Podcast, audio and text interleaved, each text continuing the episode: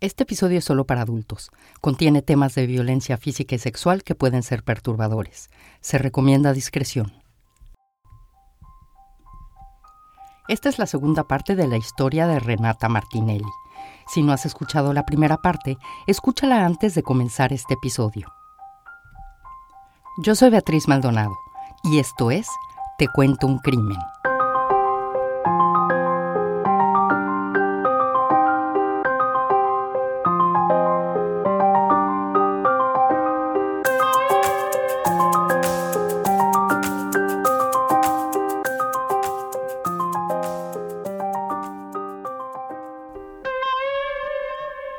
Karen Reyes, sus padres y uno de sus sobrinos entraron a su casa. Todo estaba en silencio. Después se dirigieron a la habitación, en donde solo encontraron un espejo roto. Lo primero que pasó por la mente de Karen fue que alguien se había llevado a su hija. Desesperada, entró a buscarla al baño. Cuando yo me meto al baño, mis papás, salgo yo, mis papás me ganan y estaba el cesto de la ropa sucia tirada y su celular en medio. Entonces, en lo que yo me agacho a encontrar este, el celular de mi hija, mis papás jalan las cobijas y pues es cuando la, la encontramos con su pijama, con su cuerpo completamente estético, así sus manitas a los lados y con la cabeza encintada. Y prácticamente yo lo único que hice, bueno, mi papá le trató de quitar la cinta, abrirle la boca para, pues, en su desesperación de mi papá darle respiración de boca a boca, pero pues no. Y pues cuando le levantamos su, su playerita, pues ya toda esta parte de su cuerpo como, pues este tono diferente de piel, ¿no? Y pues ya te imaginarás ahí todo, todo lo que empezamos a vivir. Llegaron mis demás hermanas, teníamos visitas de que pues ya estaban ahí buscando a mi hija. Y pues desde ese momento supe que esta persona era el que había actuado de esta manera. Karen no tenía ninguna duda. Carlos Daniel Gutiérrez Tapia era el asesino de Renata. Daniel le había quitado lo que más quería en la vida, a su hija.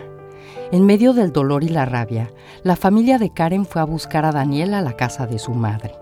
Después, Karen se les unió. No, yo cuando reaccionó, pues voy y ya estaban mis cuñados, mis hermanas, mis sobrinos, ¿no? Honestamente apedreando la casa, no gritándoles que salieran, que salieran.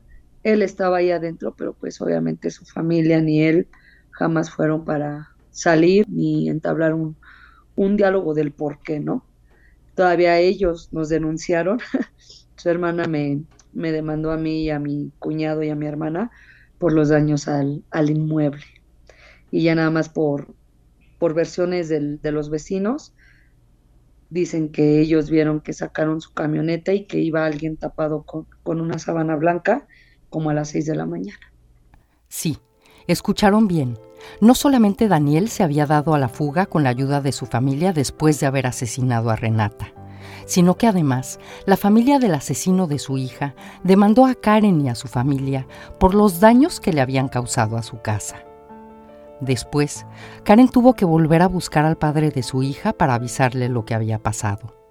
Tuve yo que ir ya con mi dolor y todo a buscarlo a casa de su mamá porque cuando pasa lo de mi hija, sí, no te voy a mentir, eh, en su momento fue algo que, que, yo necesité que alguien estuviera ahí, porque pues quién mejor él creí, creía yo en primera, pues a él le daban el acceso a las reuniones con fiscalía, era el que me llevaba, me traía, porque yo sabía que sí, y pues sí le había dolido, pero a lo mejor no tanto como a mí, ¿no? Realmente.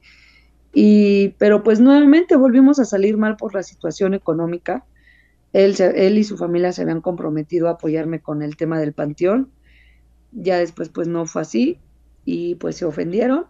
Entonces, como se lo dije, ¿no? si teniendo a mi hija con vida, nunca te peleé nada, nunca me peleé contigo por dinero, pues ahorita que mi hija ya no está, pues muchísimo menos. Sé que le dolió y aparte yo creo que sin temor a equivocarme, lejos de, de dolerle por, por el cariño, siento que también viene mucho arrepentimiento, porque justamente él, te digo, le cancela un día antes, le cancelé ese día para verla a ella, Y creo que es eso, quedarse como con demasiado remordimiento de todo lo que no hizo como papá, de haberle cancelado esa cita y de hoy por hoy, pues no haberle buscado justicia a su hija, ¿no? Días más tarde, los resultados de la necropsia llegaron.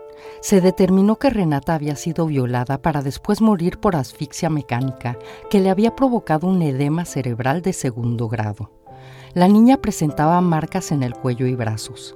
Su boca había sido encintada para que no pudiera gritar durante el ataque. Las autoridades le confirmarían a Karen la violación de su hija de una manera fría e insensible durante una reunión con la fiscal de género. Y ya en esta reunión que tenemos es cuando vuelto y le digo, bueno, pero es que a mí nadie me ha aclarado si, si a mi hija este, abusaron de ella, sí o no. Y pues la fiscal ha de haber pensado y creído que yo sabía que sí. Me dijo, sí, señora. Desafortunadamente fue área vaginal y área anal donde se vieron los indicios de su hija. Y pues no, no, pues ahí paró, paró la reunión porque pues me agarré a llorar y llorar, me tuvieron que meter con, con una psicóloga y, y pues fue de esa manera en la que yo me entero que, que él había abusado ah, de mi hija antes de matarla.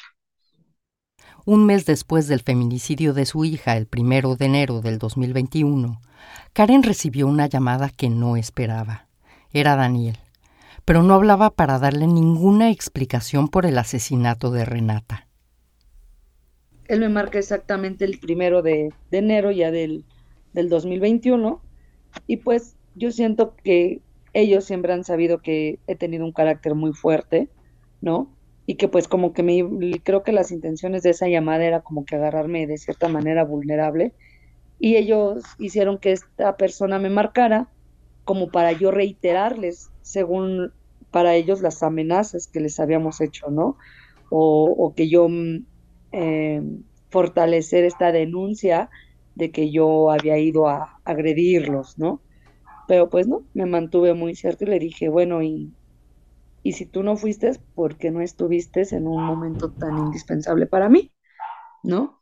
No es que yo estuve trabajando, le dije, tú y yo sabemos que no es cierto. Le dije, y está bien, y lo que tú me puedas decir, yo lo único que estoy haciendo es buscar al feminicida de mi hija. O sea, de eso no me puedes culpar. Sí, pero es que tú has estado diciendo, no, yo nunca te he amenazado a ti, yo nunca te he inculpado a ti directamente, yo lo único que quiero es que las personas me descarten la línea y pues tú por el video es obvio que eres un principal sospechoso, pero jamás, jamás te estoy inculpando a ti, o sea, todavía lo que tienes que aguantar y, y chutar para no entorpecer una investigación, ¿no? No, pero es que tú fuiste la que fue a amenazar a mi casa, no, yo no fui, y yo no fui, y yo no fui, nosotros no fuimos, y, y pues fueron mis sobrinos los que pues obviamente al, al encontrar a mi hija muerta, pues fue la reacción que tuvieron, ¿no? La intención de la llamada era que Karen se incriminara para que Daniel y su familia pudieran ganar la demanda por daños al inmueble que habían interpuesto en su contra. Daniel no mostró ningún remordimiento por lo que le había hecho a Renata. Negó ser el feminicida de la niña y su familia le creyó. A pesar de que Carlos Daniel Gutiérrez Tapia era el único sospechoso de la violación y feminicidio de Renata, y de que cinco meses antes se había levantado una denuncia en su contra por el acoso sexual de la niña, Lampevis, que es como se le conoce a la agencia especializada en violencia familiar, sexual y de género, no hizo nada por detenerlo. Karen y su familia recibían llamadas de gente que veía a Daniel por distintos lugares de la ciudad pero sin una orden de aprehensión, el feminicida de Renata podía ir y venir con su familia en total impunidad. Fue una situación muy, muy desgastante porque cual más me marcaba, oye, los acabamos de ver aquí, los acabamos de ver allá, ¿no? Pero pues ya cuando la fiscalía me hace entender que, que pues no me servía eso hasta que no hubiera una orden de aprehensión, entonces era muy desgastante el sentir lo que como que se me iba de las manos, ¿no? Para Karen estaba claro. Su hija podría estar viva si las autoridades hubieran hecho algo cuando ella y Renata denunciaron a Daniel cinco meses antes. Pero la demanda no había procedido. Un día, estando en Lampevis, Karen se encontró con Fabiola Mendoza, la gente del Ministerio Público que había llevado el caso de acoso sexual de Renata cinco meses atrás. Me acerqué y le dije, ¿puedo preguntarte algo? ¿Por qué no procedió? Y me dijo, pues para empezar, como tu hija encuentra el celular, pues no se culminó el acto. Y pues ahorita, pues como ya no hay víctima, pues ya no hay qué delito que perseguir. Ay, te lo juro que ese día me la quería yo tragar, te lo juro. Y, y me dejó de esas veces que no tenía yo la experiencia que hoy tengo ante las autoridades, de esas contestaciones que te dan y que te dejan perpleja, que te dejan callada, ni agarré y me salí. Y, esa fue la parte de la denuncia con esta persona. Las autoridades, que no estaban haciendo nada por obtener justicia para Renata, le prohibieron a Karen que publicara el nombre y las fotografías de Daniel o que diera detalles acerca del caso, como si fuera más importante salvaguardar la privacidad e integridad de un asesino a que pagara por sus crímenes. Pero Karen decidió que no se quedaría cruzada de brazos. A partir de ese momento ya no pudo llorar la pérdida de su hija. Ella y su familia salieron a las calles para denunciar que en el caso de Renata no había avances. Fueron a protestas, concentraciones y marchas junto con colectivos feministas y otras familias de víctimas de feminicidio que la asesoraron para lidiar con las autoridades y para que el caso de Renata se diera a conocer. Pero el caso ya estaba en redes sociales gracias a un grupo de pequeños aliados. Y pues ya cuando mi hija la estamos velando, me dice mi hermana, oye, ¿qué crees? Que los niños empezaron a hacer desde TikTok videos con foto de ella, ya, ya traen un hashtag que es de justicia para Renata y todo. Me dice, ¿qué hacemos? Le dije, pues, ¿qué quieres hacer? O sea, realmente las autoridades nos dijeron a nosotros y de nuestra parte no están saliendo las publicaciones. Entonces, pues ni modo, no podemos controlar, vaya, a todos ellos, ¿no? Y son ellos los que empiezan a hacer este hashtag de justicia para Renata, abren la página y yo cierro mi face porque pues estaban las fotos de este tipo y este y de ahí ya conforme pasó el tiempo mi hermana pues como que les pide la página porque pues obviamente él, ellos al ser niños pues no tienen esta esta situación de, llevar algo por el por qué no se puede, el por qué sí, ¿no? Entonces desde ahí mi hermana este empieza a tener la, la página y de ahí pues ella es la que la situación mediática, todo lo que tenga que ver con redes, pues se lo debo a ella. Dulce, la hermana de Karen, logró que la página de Facebook Justicia para Renata tuviera más de 11.000 seguidores. Los medios de comunicación comenzaron a buscar a Karen y el caso se dio a conocer en medios a nivel nacional e internacional. Fue entonces cuando la Fiscalía se puso a trabajar y obtuvieron los videos del día en que Renata había sido asesinada. Se ve cómo saco yo mi carro cuando yo me iba a ir, pero este video ya lo capta 5 o 10 minutos antes. O sea, él ya estaba como que esperándome a que yo me fuera. Pero cuál es lo, lo malo, que pues por, por lo de pandemia, la situación del cubrebocas, pero pues yo lo tenía perfectamente identificado desde su manera de caminar, de la ropa que él vestía y traía el tenis, pantalón de mezclilla, una sudadera gris, gorra blanca y el cubrebocas. El video no era prueba suficiente para ordenar la detención de Daniel, pero su codicia y la de su familia serían la vía por la que se lograría obtener la prueba que sin lugar a dudas señalara a Carlos Daniel Gutiérrez Tapia como el responsable del feminicidio de Renata Martinelli. Mandan a citar a su mamá y a su papá porque cuando nosotros vamos a comparecer por la denuncia que te platico del inmueble, va la hermana y va el abogado de él. Entonces mi primo me acompaña y dice, ¿sabes qué? Pues vamos a comentarles que nosotros les pagamos los daños por lo de la casa, pero que pues necesitamos una prueba de él para este, pues para descartarlo, ¿no? El abogado de Daniel accedió a que su cliente se hiciera una prueba de ADN, pero había un gran problema. La Fiscalía jamás le había emitido un citatorio, alguna orden de presentación y mucho menos una orden de aprehensión para Daniel. Fue entonces cuando llamaron a su padre para que se hiciera una prueba de ADN. Localizan al papá, que como te repito yo al señor jamás lo conocí, y mandan a llamar a su mamá. Entonces, pues ahí mismo a los dos le hacen la prueba de genética, pero en este caso era muy indispensable que se hiciera la del papá por los haplotipos que los hombres únicamente tienen al momento, al, líquido que, tienen antes de, de, eyacular, ¿no? Y sí, efectivamente el papá, él declara incluso que pues él sí, efectivamente no conoce a mi hija, no me conoce a mí, y que él era su único hijo varón, o sea que había tenido más descendientes hijas y que el único hombre, hijo que él tenía era él. Entonces, pues obviamente era una línea muy, muy directa, pero pues yo siento que la familia metió dinero porque tres veces peritos nos renunciaron, tres veces me decían que no, no podían decirme un sí, un no, incluso una vez en una reunión una perito se atrevió a decir que habían encontrado otro ADN y bueno, y pues esto me llevó a que efectivamente la prueba más contundente que yo tenía, que era el ADN, como tres veces se nos echara para atrás y es hasta octubre cuando mandan las pruebas a un, a un peritaje de la Ciudad de México, que es el que nos ayuda y les comprueba y les dice que sí, que efectivamente los residuos que mi hija tenía en su cuerpo a los del papá eran compatibles y por fin el 16 de octubre del 2021, un juez emitió una orden de aprehensión en contra de Carlos Daniel Gutiérrez Tapia.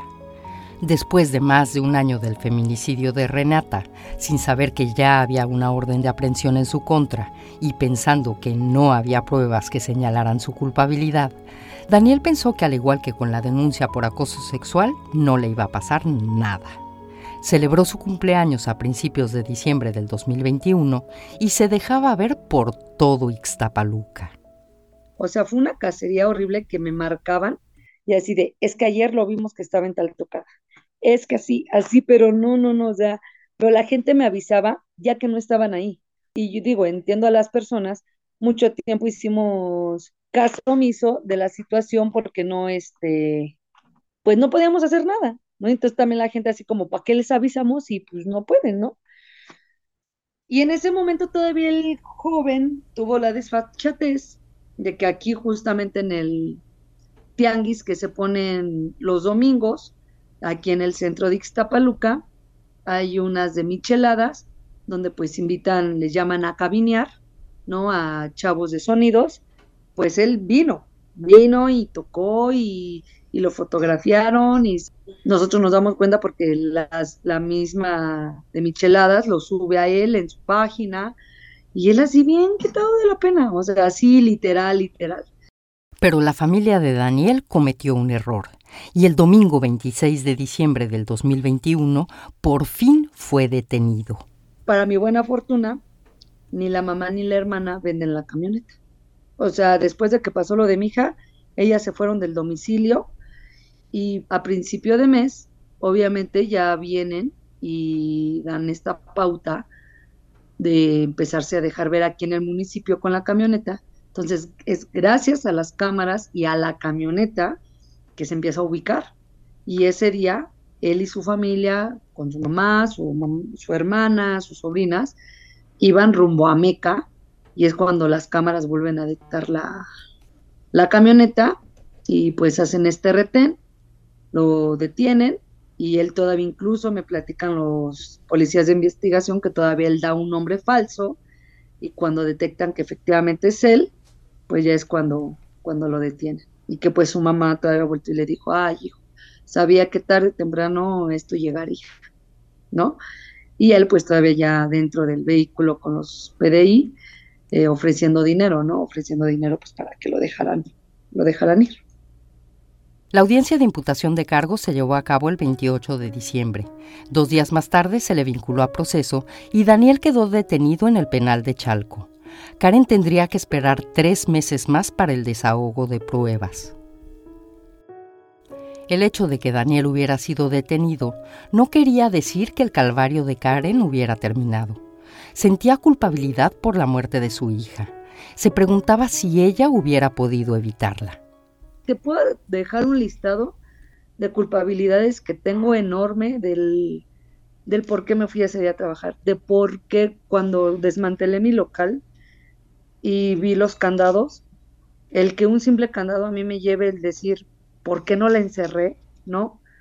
O sea, yo siempre pensaba de, de dejar como que la puerta no tan asegurada por algún incidente que hubiera ver adentro que el gas, alguna fuga, algo que eh, pudiera la gente o incluso mi familia, mi mamá que era la que se hacía cargo, entrar rápido a, a la casa, ¿no? Y después decir cómo no reforcé su seguridad, ¿no? Karen comenzó a recibir ayuda psicológica y poco a poco comenzó a mejorar. Al comenzar el 2022, pensó que por fin alcanzaría la justicia para Renata por la que había luchado por más de un año. Pero a Karen la justicia le llegó a medias porque el 16 de enero del 2022 a las 7 de la noche recibió una llamada por parte de las autoridades que le dejaban saber que ese día Carlos Daniel Gutiérrez Tapia había sido encontrado muerto en su celda. Y no, Daniel ni siquiera pudo ser lo suficientemente cobarde como para quitarse la vida. A Daniel Gutiérrez Tapia lo mataron de la misma manera en la que él había asesinado a Renata. Lo violaron, lo asfixiaron, pero no sin antes darle una golpiza y apagarle cigarros en sus brazos. La muerte de Daniel no alegró a Karen. Pues honestamente vuelve a ser este, este balde de agua fría, porque si algo tengo ya claro es que desde que él graba a mi hija, jamás me pude reponer de, de eso cuando viene el feminicidio y ya cuando viene el feminicidio, ya cuando esperaba yo poder encontrar un poco de respuesta que yo creía que por su manera de ser de él en algún momento del juicio se sincerara y, y platicara cómo habían sido los hechos, pues de repente verlo, porque pues vi las fotografías y el saber que, que pues ya, o sea que que sí, realmente ya no había otra situación, que incluso él ya había estado muerto, sí llegué a, a, reprochar el decir, ¿para qué? ¿Para qué lo hiciste? ¿No? O sea, ¿para qué matar a mi hija si al final del día pues también tú ibas a tener eh, esto, ¿no?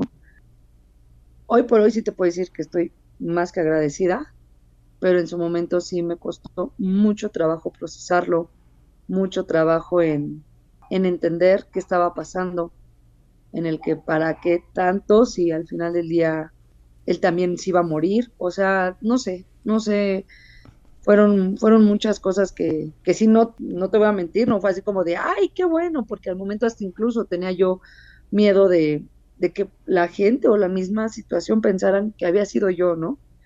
Y decir, y tanto que he estado luchando y para que el día de mañana a lo mejor hasta una investigación se, se entorne y, que me quieran culpar a mí. O sea, no sé, pasaban muchas, muchas cosas por, por mi mente en ese momento. Después de enseñarle las fotos del cuerpo de Daniel y su certificado de defunción, el caso del feminicidio de Renata Martinelli Luna Reyes fue cerrado, pero la lucha de Karen no terminó. Ella junto con otras familias de víctimas de feminicidio formaron Verdad y Justicia. Pues mira, Verdad y Justicia es un contingente en el que pertenecemos. Eh, fue algo muy bonito porque ese contingente no, existía. Cuando yo empiezo a tener el acompañamiento del bloque negro, eh, hay una página del bloque negro feminista de México eh, nosotros cuando entramos es cuando empezamos a recibir el acompañamiento por parte de ellas, pero ellas empiezan a hacer este enlace con demás familias del Estado de México. Entonces, ellas al ser el enlace, empezamos a crear un grupo de WhatsApp, ¿no? Donde nos empezamos a presentar ahí con las demás familias y de ahí empiezan los acompañamientos, ¿no? Los acompañamientos de, ir a fiscalía, de ir a reuniones, ¿no? A diligencias y es en una, no recuerdo si fue en una marcha del 25N o en la del 8 de marzo, que poniéndonos de acuerdo para, para lo, de la marcha, es que tomamos la pauta de decir esto, ¿no? Pues hagamos el contingente, que nos nombre a toda o que nos represente a todos los que estamos como verdad y justicia, porque pues al final del día es la palabra que cualquiera, que cualquiera que esté en esto es lo que exige, verdad y justicia.